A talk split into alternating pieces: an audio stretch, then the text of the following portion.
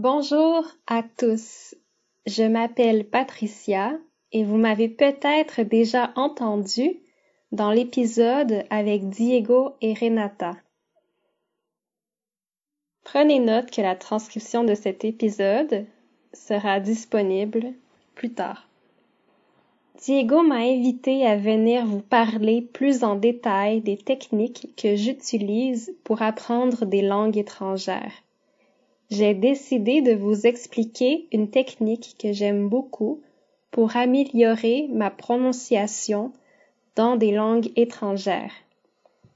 C'est l'imitation en simultané ce qu'ils appellent shadowing en anglais.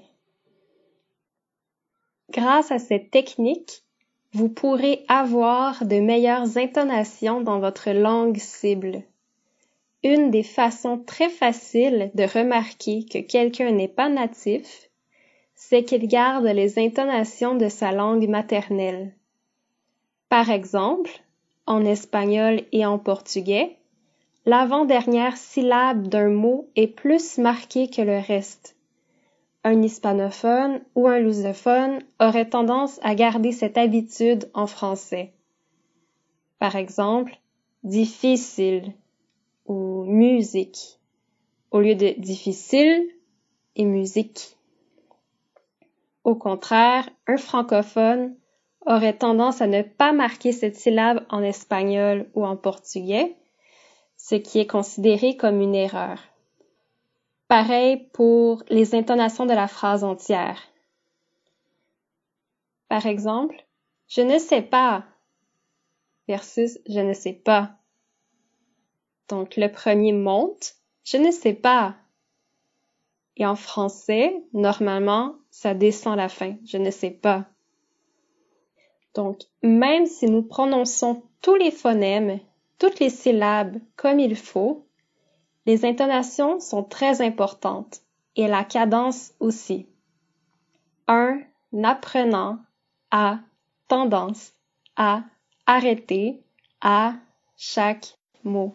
Alors qu'en français, tous les mots ont tendance à être prononcés ensemble dans un flux continu, même quand on parle lentement. Donc, pour faire l'imitation en simultané, vous aurez besoin d'un extrait audio lu par un accent que vous voulez imiter et une transcription de ce qui est dit. Vous pouvez prendre un livre audio, un film, une série, un vidéo sur un réseau social comme Instagram ou YouTube. Donc, choisissez un extrait pas trop long par exemple, autour de 30 secondes, c'est parfait. Euh, je vous déconseille de travailler sur un morceau de plus de deux minutes d'un seul coup parce que ce serait trop d'informations en même temps et ça pourrait vous décourager. Et idéalement, l'audio devrait aussi être assez lent. Vous faites peut-être déjà cette technique sans le savoir quand vous chantez vos chansons préférées, par exemple. Parce que l'imitation en simultané veut dire imiter un audio en parlant ou en chantant en même temps. Je vous recommande de commencer en imitant après l'audio, partie par partie. Vous écoutez un court morceau, vous répétez en essayant d'imiter les sons, les rythmes, les intonations, vous pouvez commencer mot par mot, partie par partie ou phrase par phrase. Répétez cet exercice plusieurs fois en progressant peu à peu jusqu'à réussir à parler en même temps que l'audio. Lorsque vous réussissez à parler en même temps que le natif dans l'extrait audio, vous avez réussi à faire l'imitation en simultané. Lorsque vous êtes confiant, essayez de lire le texte sans l'audio original. Vous pouvez même vous enregistrer et demander un avis à quelqu'un. Gostaria de praticar seu idioma em encontros de conversação gratuito? Procure o Clube Poliglota da sua cidade. Existem clubes poliglotas em diversas cidades brasileiras. Pratique idiomas e faça amigos. Mais informações em www.clubepoliglotabrasil.com.br.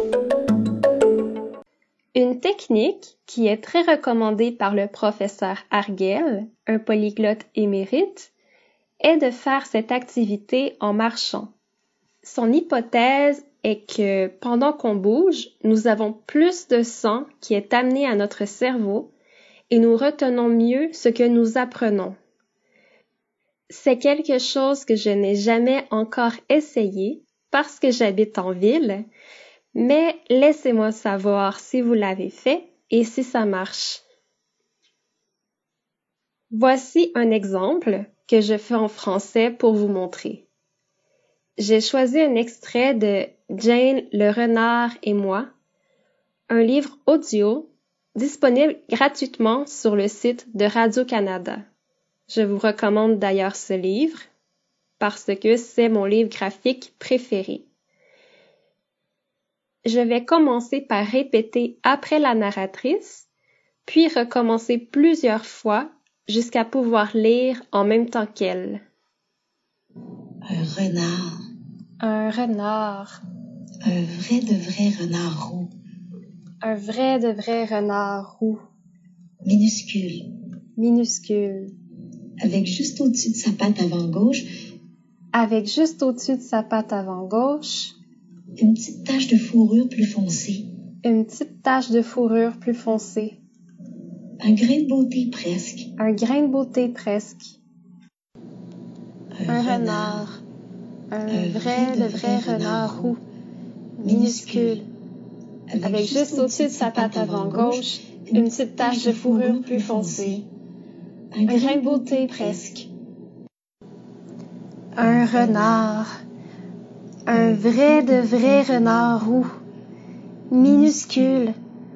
Avec juste au-dessus de sa patte avant gauche, une petite tache de fourrure plus foncée. Un grain de beauté presque.